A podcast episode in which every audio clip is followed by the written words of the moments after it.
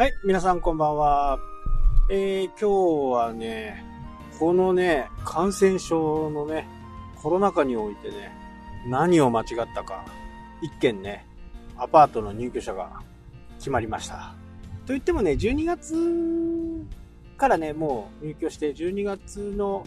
お家賃はね、いただかないで、1月から家賃をいただいている状態ですね。やーね、もう全然春まで決まらないかっていうふうにね、えー、思ってましたけど、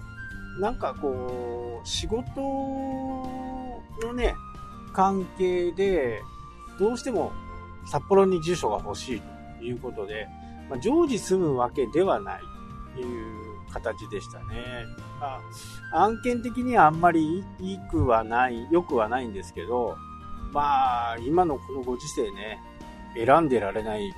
状況なんで、まあその方はね、えー、本州の方の本社ということで、なんか札幌営業所みたいな感じでね、多分なんか何かの申請をするのかなというふうな形ですね。まあもちろん、あのー、会社の概要とかね、会社契約ではないんですけど、まあ、賃貸といえばね、勤め先とか、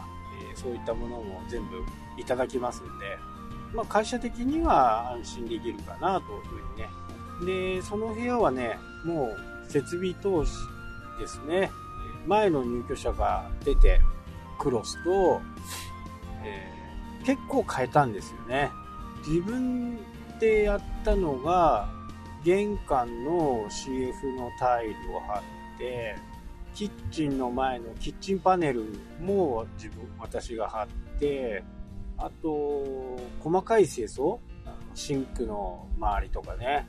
お風呂とか、今ね、本当にいい洗剤があるんでね、それがあれば、本当に綺麗になるんですよね。で、清掃して、あとは何網戸の張り替えやって、で、クロスは業者さんにね、やってもらいました。クロスを買ってですね。あと、シーリング、あの、鍵のね、鍵の交換も自分でやって、まあ、新しい入居者なんでね、基本的に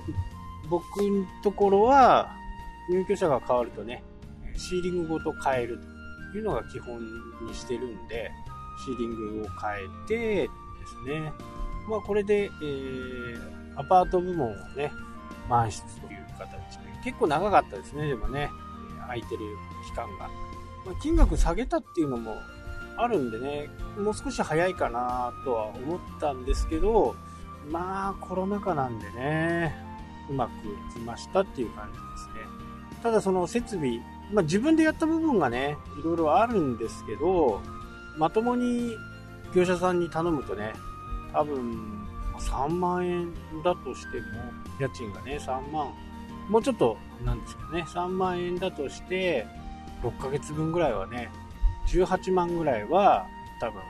業者さんに頼むとかかるのかなと思いますけどね。その分をこう入居者が出たらね、新しい形で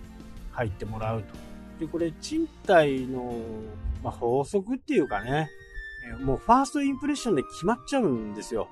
なので、玄関入った時のね、P タイルだとか、あと水回り。この辺が綺麗であれば、まあまあ決まるんですよね。今回はね、はじ、その前に入ってた入居者が結構長く、えー、入居してたんで、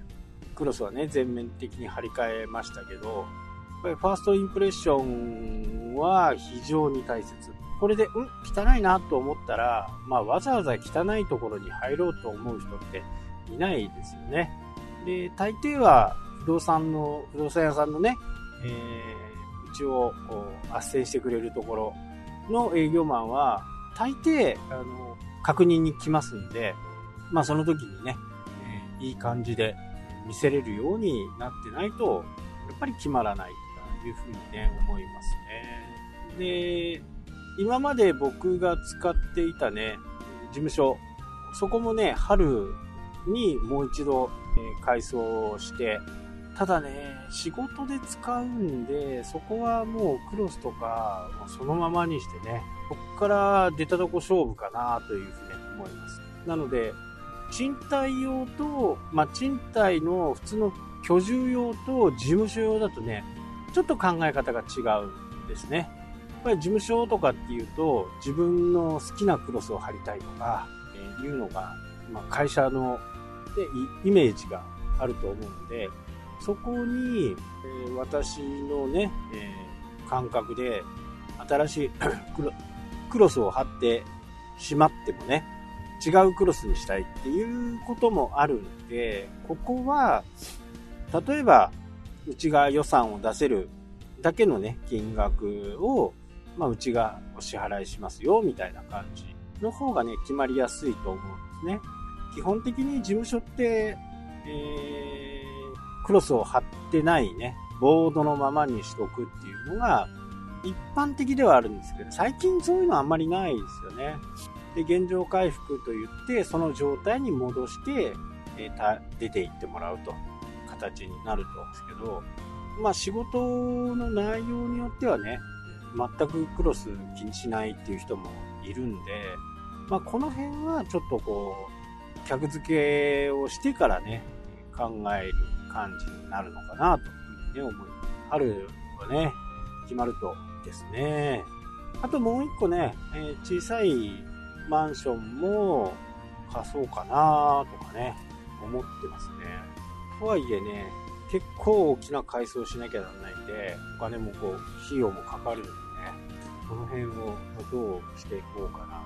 な。小さいところはね、えー、本当に今後埋まるような気がします。居住用はね。事務所はちょっとやっぱり厳しい。以前からもね、えー、言ってましたけど、事務所はちょっと違うなこじんまりしてるんで、そんなにね、大きくないんで、その点は多少は有利かなとは思いますけどね。4、5人、3人、4人、4人ぐらいまでの会社だったらね、全然問題。えー、応接なんかもね、使えるようにできるんで。まあ、そんなにね、高くも貸せないとは思うんですけど、このご時世ね、どういう風になるかわからないんで、まあ、とりあえず、そこをね、考えながらやってる感じですかね、不動産に関してはね。まあ、案件はね、結構いろいろあって、新しいアイデアとかもね、あるんで、その新しいアイデアはね、どんなことか、明日、ちらっとお話ししようかなと思います。はい、というわけでね、今日はこの辺で終わりとなります。最後までご視聴ありがとうございました。それではまた。したっけ？